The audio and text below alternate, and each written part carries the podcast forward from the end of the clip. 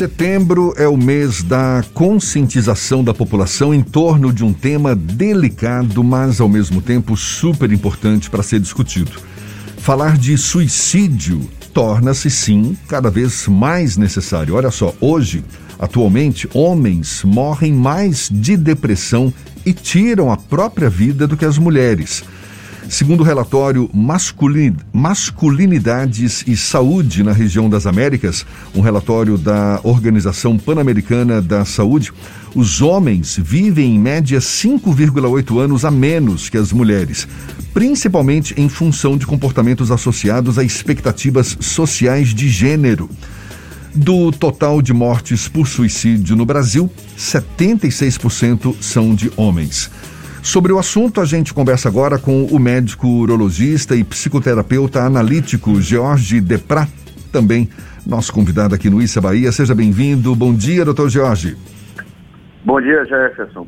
Bom dia, Fernando. Prazer novamente estar com, falando com vocês. Prazer todo nosso. Na sua avaliação, doutor Jorge, por que os homens são os que mais cometem suicídio no Brasil? É, eu diria que os homens são seres mais frágeis, né? A gente costuma pensar que as mulheres são seres frágeis, né? Mas existe uma teoria, obviamente que não é uma teoria científica, de que por o homem ter a, a força física, a mulher tem a força emocional, né? E isso parece ter uma certa razão, porque a gente vê às vezes mulheres em, em, em, em grau extremo de de, de problemas e complicações conseguindo superar. Né? A gente vê às vezes uma mãe com 10 filhos criando esses 10 filhos sozinha. O homem não consegue fazer isso, né? A gente vê, por exemplo, homens que perdem as suas companheiras e rapidamente morrem. E as mulheres que perdem seus companheiros conseguem viver bem. Então parece que psicologicamente o homem é um ser mais frágil, né? Mas por que será isso, né? Então, isso tem uma questão cultural muito importante, Jefferson, né? E a gente, como a gente vive o patriarcado, e o patriarcado, ele, ele é, exacerba os valores masculinos que são um, pouco imaturos, né? Que é a questão da agressividade, da não, não vulnerabilidade, né? não mostrar fraqueza, né? E, e esse, nesse ponto aí, surgiu um termo que eu é, pessoalmente não gosto muito porque ele não explica muito bem o que significa, chamado masculinidade tóxica, uhum. né? E é um termo que, para mim, pessoalmente, fica difícil. Às vezes, quando a gente está numa roda de amigos conversando sobre esse tema, que vem um outdoor, masculinidade tóxica, parece que é uma agressão ao masculino, parece que o masculino é agressivo na sua essência, o que não é verdade, né? O, o masculino, ele tem características típicas da natureza, mas essas, essas características, elas não têm valor moral em si, na verdade. Né? Então, essas características, elas são exacerbadas, né? algumas características masculinas em comparação a outras. Por exemplo, a competição é muito mais exacerbada na nossa cultura do que a cooperação, apesar de que a cooperação, ela, ela aumenta o grau de evolução humano, né?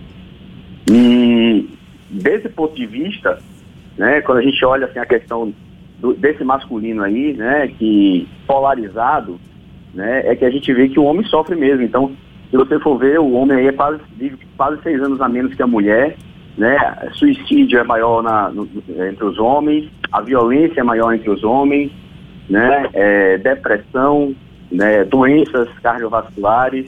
Então, você vê que aparentemente no, na força masculina existe uma fragilidade muito grande, né? É, inclusive o homem também é o que menos procura os médicos em comparação com as mulheres, pelo menos é o que a gente vive ouvindo, não é? Por aí também. E a gente vive numa sociedade machista, não é? Você mesmo destacou aí como que os valores, né, masculinos são exacerbados muitas vezes e tal. Até que ponto esse machismo contribui também para maiores taxas de mortalidade por suicídio, doutor Jorge? Oh, eu, eu, pessoalmente tive uma notícia ruim essa semana, né? Um, um irmão de uma amiga, que mora aqui no estado, ele cometeu suicídio, né? E a, a, grande questão é que como a gente vive sobre essa égide do patriarcado e a gente pode associar a, o machismo à masculinidade tóxica, é, a impressão social que mostrar vulnerabilidade, ela vai nos tornar fraco perante o outro. né? Principalmente por conta dessa competição. E mostrar fraqueza para o homem é muito complexo. Então, de uma certa forma, o homem tem muita dificuldade de procurar um médico, de procurar ajuda, né? Então, fica ensimesmado em relação aos seus problemas, e isso acaba agravando em muito a situação masculina, né? Então, esse machismo que está ligado a essa polarização da questão do, do, do, do masculino, né? Da, da, questão também do patriarcado, é que é um grande causador de dano e dor no próprio homem, né? As mulheres sofrem com machismo, mas a gente não parou para pensar que os homens sofrem ainda mais do que as mulheres com o próprio machismo. Jorge, quando a gente fala sobre essa questão da masculinidade frágil, ela remonta a questões como, por exemplo, o homem não consegue perceber as próprias fragilidades, ele se recusa a entender essas fragilidades, se recusa, por exemplo, a ir ao médico verificar uma doença, é algo muito comum. Isso precisa de tratamento psicoterápico ou é uma demanda de mudança na cultura da sociedade e que ainda não estamos dispostos a fazê-lo? Eu acho que a gente está mudando aos pouquinhos. Né? A gente vê que os homens estão procurando mais se cuidar, né? cuidar da vida, da saúde. Né? Tem uma questão cultural, Fernando, importante relacionada a isso aí. Né? Então, eu acho que no momento que a gente está é, seguindo alteridade, que é o equilíbrio das forças entre o masculino e o feminino, e que esse masculino está se, tá se tornando mais amadurecido, é, eu acho que a gente está evoluindo para um caminho em que é, o homem ele possa ser, é, ser, se mostrar vulnerável, entender que mostrar vulnerabilidade vai fortalecer ele e a vida dele. Né? A terapia é uma, é, uma, é uma ferramenta que pode se usar né? Procurar terapia é muito interessante, mas assim, é, para a gente procurar terapia, a gente tem que aceitar a nossa própria fragilidade. Imagine você conversar com um terapeuta sobre seus problemas, sua fragilidade. Então, o fato apenas de ir no terapeuta, você já está dizendo assim, pô, eu tenho problemas e eu preciso admitir esses problemas. Então, só o fato de você ir no terapeuta, isso já é uma grande evolução, né? Uma grande evolução. E tem gente que não está disposta ainda a mostrar isso aí. Mas eu acho que a gente está caminhando para isso. Quando a gente observa os índices de suicídio entre homens ser muito maior do que o das mulheres, a gente também consegue imaginar que muitos desses suicidas ou de pessoas com ideações suicidas, eles deram sinais ao longo do processo. Como um, o entorno dessa pessoa pode identificar esses sinais e de alguma forma contribuir para evitar que se chegue a esse nível extremo que é retirar a própria vida? É, o, o importante, é, o que mais a gente quer na vida, Fernando, é a gente ser amado, né? E a gente ser respeitado em todas as nossas características, em todas as nossas é, ser aceito pela, pela, pelas nossas pessoas queridas, as pessoas que estão no nosso entorno. Isso é o grande desejo da gente. Então, essa, a rede de apoio é importantíssima. Quando a gente sente essa rede de apoio crescendo, né, e, e se a gente sendo entendido pela, pela, pela nossa própria natureza, pelas nossas questões, né, isso, isso é de grande ajuda. Então, quando a pessoa, por exemplo, quando a gente vê um familiar que tem é, essas questões, é imprescindível procurar ajuda, né? Procurar um médico, um psiquiatra, um psicólogo, um psicoterapeuta, alguém que possa dar ajuda e orientação. Então, a, as pessoas dão sinais realmente, né? E o, o, suicídio é um desfecho, na verdade, de uma doença que está que tá, que tá acontecendo ali na, na presença das pessoas e a gente, às vezes, faz olho grosso, né? A gente acha que não é é, é, é, é, passageiro e aquilo ali vai passar, que é bobagem, né? Então a gente tem que prestar muita atenção no outro. Você, além de terapeuta, também é urologista e muito dessa masculinidade frágil passa pelo consultório do urologista, dada a nossa sociedade ser um tanto quanto fálica, vamos tratar dessa forma. É, como o homem que chega no seu consultório ele busca algum tipo de ajuda para lidar com essas questões ou isso infelizmente ainda é uma procura muito baixa para a demanda social que nós temos reprimida, Jorge? Oh, eu, eu, eu, eu, minha formação né, é de urologista, então eu, eu fiz cirurgia geral, fiz urologia, cinco anos de residência, mas eu observei que uma das principais dores dos homens, por exemplo, são as questões sexuais.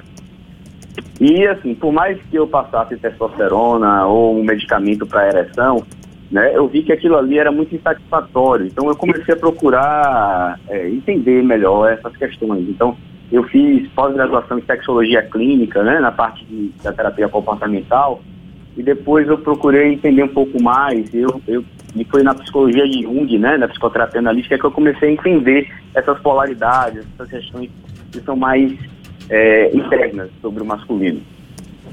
E é, a gente vê que o homem ele está evoluindo, está procurando, mas ainda existe uma dificuldade muito grande de mostrar vulnerabilidade. E os profissionais também, os colegas médicos, né, é, eles ainda não estão preparados, eu acho que de uma forma tão, assim, é, uma forma mais ampla, de abordar um paciente desse. Então existe também um problema, não só da vulnerabilidade do paciente, como da própria vulnerabilidade do médico perante esses problemas, essas questões. Às vezes o paciente fala uma coisa e o médico não dá tanta importância àquilo porque não foi acostumado a ouvir ou tratar aquele tipo de assunto. Então a gente como médico, a gente tem que estar muito atento a esses sinais também. Gente está conversando aqui com o médico urologista e psicoterapeuta analítico Jorge Deprat. O assunto principal aqui é o suicídio. A gente ainda está em setembro, último dia de setembro, mês em que se discute bastante esse tema. E a gente está falando aqui, Jorge, de suicídio, de que os homens são os que mais tiram a própria vida, de que os homens acabam sendo mais frágeis que as mulheres. E entre crianças, não raro a gente ouve falar também de algum caso de suicídio entre crianças, entre adolescentes. Como é que você avalia essa situação? É um tipo de comportamento também que, que vem crescendo ao longo dos tempos? E o que, que explicaria o suicídio entre crianças e adolescentes? É, o suicídio sempre existiu. Talvez a gente agora consiga compreender um pouco melhor. Né? É, o que a gente pode compreender em relação à criança e adolescente é o sofrimento, né? É, talvez a falta de acolhimento, a rede de apoio e assim é, problemas psiquiátricos também, né, que estão envolvidos, né? Porque na, na, família suicida existe uma grande culpa também, né? Então a gente, por exemplo, uma criança que suicida, se comete suicídio, imagine para essa família, né? E aí a, a, culpa que se tem, por mais que a pessoa saiba que aquilo ali pode ter sido causado por um tipo de doença específica, a culpa fica, né? Então, é, é preciso a gente estar sempre atento aos sinais né, que essas crianças estão passando. Então, procurar um profissional especializado. Né? A gente não pode deixar que isso se, né, se agrave, porque o suicídio, na verdade, é um desfecho. Né? Ele não aparece de um dia para o outro. É um desfecho. A, a pessoa, a criança, o adolescente, eles dão sinais. Que sinais, que sinais, que sinais seriam esses? Ele, ele, por natureza, era polarizado. Ele acha que questões, por exemplo, o término de um namoro, aquilo ali é o fim da vida dele, ele não vai encontrar mais ninguém na vida, né, que, que seja igual aquele amor que ele teve, né, por conta mesmo da experiência e da maturidade. Então, adolescente é sempre, é, é sempre complexo, né? Que sinais? Trabalhar com um adolescente por conta disso. Deixa eu insistir nessa pergunta, doutor Jorge. Que sinais que seriam esses que a gente poderia perceber, tanto de crianças como adolescentes, indicando um comportamento suicida? Bom, agressividade, é, é, não querer ir para a escola, não, quer fazer, não querer fazer as atividades que costuma fazer, falta de prazer, né? É, uma irritabilidade desmedida, uma insatisfação com a vida. Então, são vários sinais que a gente pode observar, tanto na criança como no adolescente, que, pode, que a gente tem que ficar atento isso aí para entender. Será o que é está acontecendo, né? E que muita... criança, o que é está tendo ser adolescente, né? E que muitas vezes são sinais comuns entre os adultos também. Sim, sim, são sinais comuns entre os adultos, né? É, é, é importante os adultos também, porque a tristeza todo mundo vai sentir na vida, né? Por algum motivo. A gente não, a gente não tem um, a gente não, a gente não vive num paraíso, né? então tem questões sociais que vão atrapalhar, vão questões financeiras, questões familiares, isso tudo, a tristeza a gente vai sair. Quando, agora, quando essa tristeza está desmedida, ela está passando além da conta, é sinal de que a gente está precisando procurar ajuda. E essa ajuda, para a gente encerrar, doutor Jorge, de quem? É, é, é, quem é o profissional mais indicado para ser procurado, para se discutir um assunto como esse, tão, tão delicado que é o suicídio? É, o, é, seria um médico psiquiatra ou um psicólogo, né? Quem trabalha são é, as pessoas da saúde mental que trabalham com essas áreas. Mas assim, um assistente social pode ajudar, né? É, a pessoa mais próxima, na verdade. Você tem mais intimidade para conversar sobre isso, né? Aquela pessoa que você entende que pode te encaminhar para um, um, um especialista, né? Existem outros profissionais também, né, que trabalham com essas questões. É, uma coisa só que eu queria terminar para falar com vocês, Jefferson, Sim. é que, na verdade, quando a gente ouve masculinidade tóxica, é porque a gente não, não é que a gente precise de menos masculinidade. Pelo contrário, né? A gente está precisando de mais masculinidade na nossa sociedade, mas da masculinidade de uma forma amadurecida, né? De uma forma mais cooperativa. Porque mostrar vulnerabilidade, ao contrário do que se parece, nos torna mais fortes. Né? A gente precisa, a gente, evolutivamente, se a gente não mostra a nossa vulnerabilidade, a gente, a gente fica em si mesmado e não cresce. A gente não, a gente não evolui. Então, mostrar vulnerabilidade é diferente de ser fraco. Né? Ela é, é na verdade, é o oposto, é mostrar fortaleza. Maravilha, tá dado o recado, é sempre bom conversar com o Dr. Jorge Deprais sobre um assunto tão, tão importante quanto esse. Então, nosso muito obrigado ao médico urologista e psicoterapeuta analítico Jorge Depra por esse bate-papo. Sempre um prazer tê-lo aqui conosco. Bom dia e até uma próxima. Bom dia, prazer todo meu, Jefferson. Bom dia, Fernando. Obrigado. Tá certo, até uma próxima. Agora são 7h44 na tarde FM.